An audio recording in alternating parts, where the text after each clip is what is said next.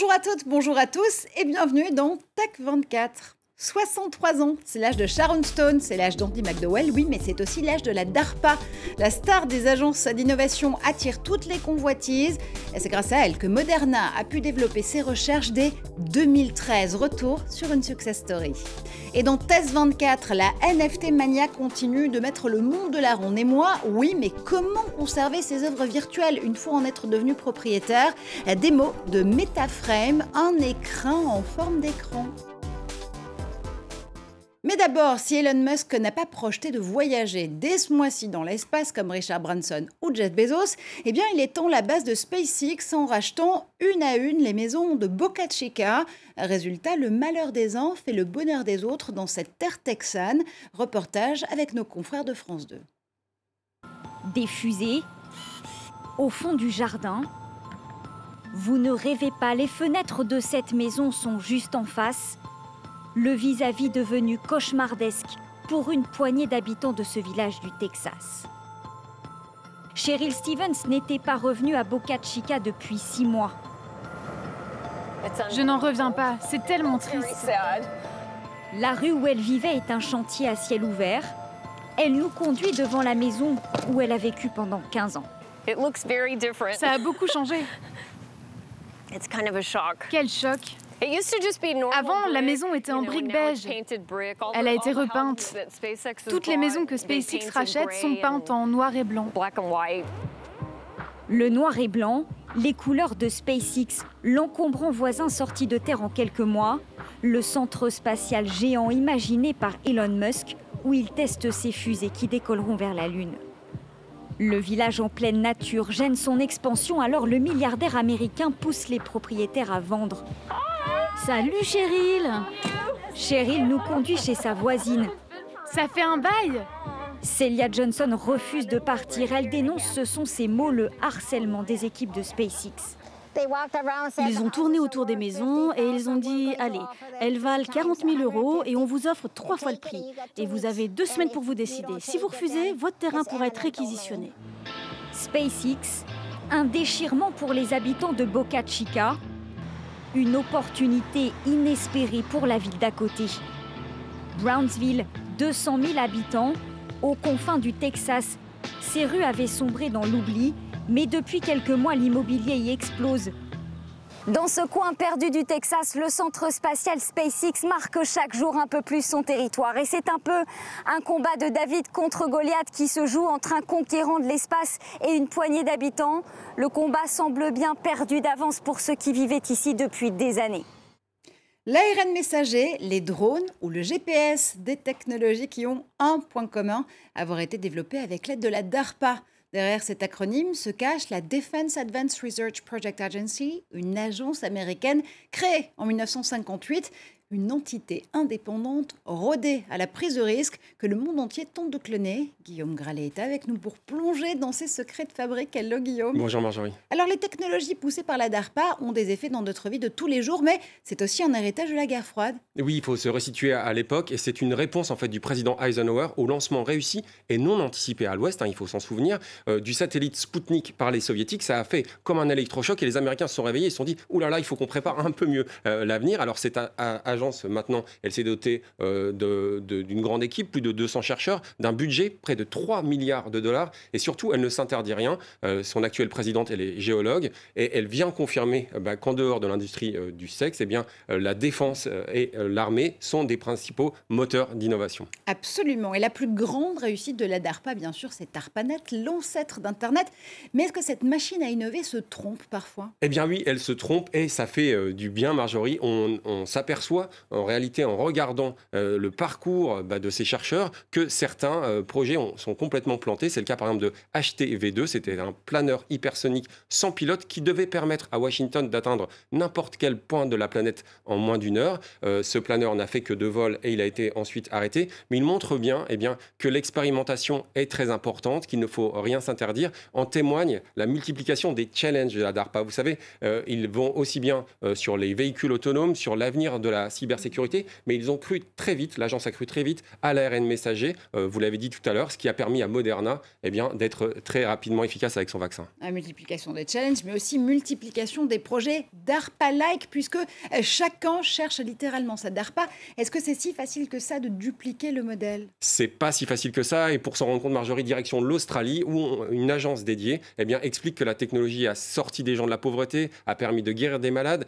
nous a, euh, a permis à l'homme d'aller sur la Lune, mais elle doit nous permettre de vivre sur une planète apaisée pour l'instant, euh, sans grand succès. Il y a des travaux d'expérimentation au Japon, euh, à Singapour, en Inde, très intéressants, puisqu'ils vont aider les troupes à aller dans, des zones très difficiles comme euh, le Ladakh, et ça va aider la population locale ensuite. Mhm.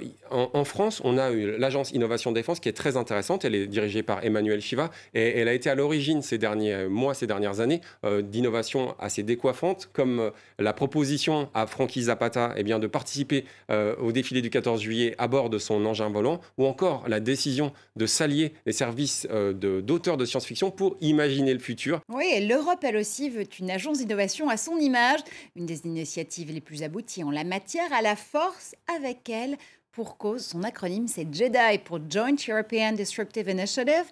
Elle est née en 2018 et fédère les entreprises et les institutions. On rejoint tout de suite un de ses fondateurs pour en parler, André Lezekrog-Pietri. Bonjour à vous André.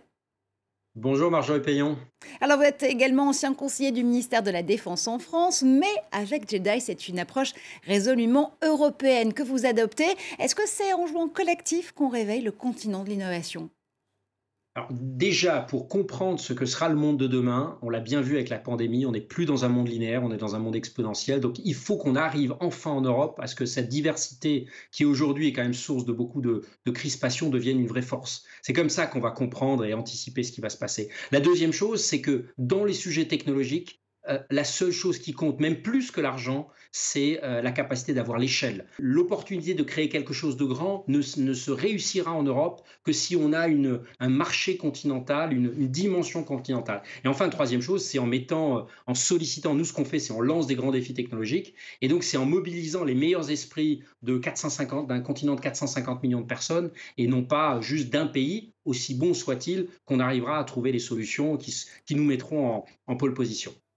André, avec euh, Jedi, vous multipliez les challenges. Alors sur euh, le futur des batteries, euh, sur les deepfakes, c'est quoi les grands challenges technologiques à relever dans les années à venir?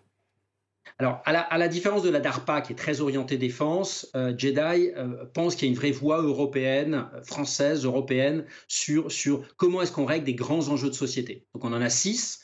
le, le, changement climatique, euh, améliorer massivement la santé, faire un, avenir digital qui mette l'humain au milieu, l'éducation, l'océan, euh, l'espace. Et dans ces six missions, euh, qui en plus sont compréhensibles par nos concitoyens. Donc ce n'est pas la technologie pour la technologie, on essaye d'identifier quelles sont les frontières technologiques, les points bloquants, et là on lance des, défis, pour vous en donner quelques exemples, c'est effectivement des batteries sans métaux rares, sans métaux toxiques, est-ce qu'on peut régler le problème des microplastiques dans les océans, est-ce qu'on peut créer des, outils de reconnaissance faciale mais sans risque? Pour la vie privée, sans, base de données centralisée, est-ce qu'on peut euh, euh, trouver une solution à la résistance aux antibiotiques qui est une des, pandémies silencieuses auxquelles on fait face, et vraiment, la clé, là, c'est de libérer les énergies. Les meilleurs chercheurs, ils ont envie d'être, mobilisés. Il faut leur donner les moyens de faire, mais en échange, de, viser cet impact sur nos sociétés, sur nos économies et, nous permettre d'inventer l'avenir et de ne pas le subir, euh, qu'il vienne des États-Unis ou qu'il vienne de Chine. C'est ça la vraie souveraineté.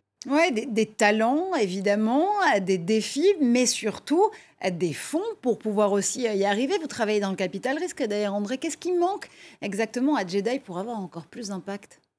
Alors, Jedi, c'est une, une fondation, hein. donc c'est une, une, une initiative qui est de bien commun, euh, on, a pris le parti de démarrer en dehors des administrations pour quelque chose qui normalement devrait être du ressort des États, mais on s'est dit, il nous faut à la fois anticiper le coup d'après et à la fois être extrêmement agile. Maintenant, ce qu'il nous faut, c'est passer à l'échelle, et il faut que des grandes fondations, certaines nous soutiennent déjà, il faut que des politiques mettent en œuvre ce qu'ils disent en permanence, c'est-à-dire on veut euh, développer la souveraineté de demain, on veut créer ces agences de rupture, bah, donnez-nous les moyens, à côté de plein d'autres outils, pour nous permettre de lancer ces défis qui vont nous donner les, les, outils de, de, de, gagner demain, de gagner économiquement, bien sûr, mais aussi que nos sociétés retrouvent ce goût pour la science et, se réconcilient avec le progrès. Et on a vu dans les derniers temps que ce n'était pas forcément évident. La souveraineté numérique européenne, c'est aussi du business et de la politique, on l'aura compris. Merci infiniment à vous, André. Et tout de suite, c'est Test 24.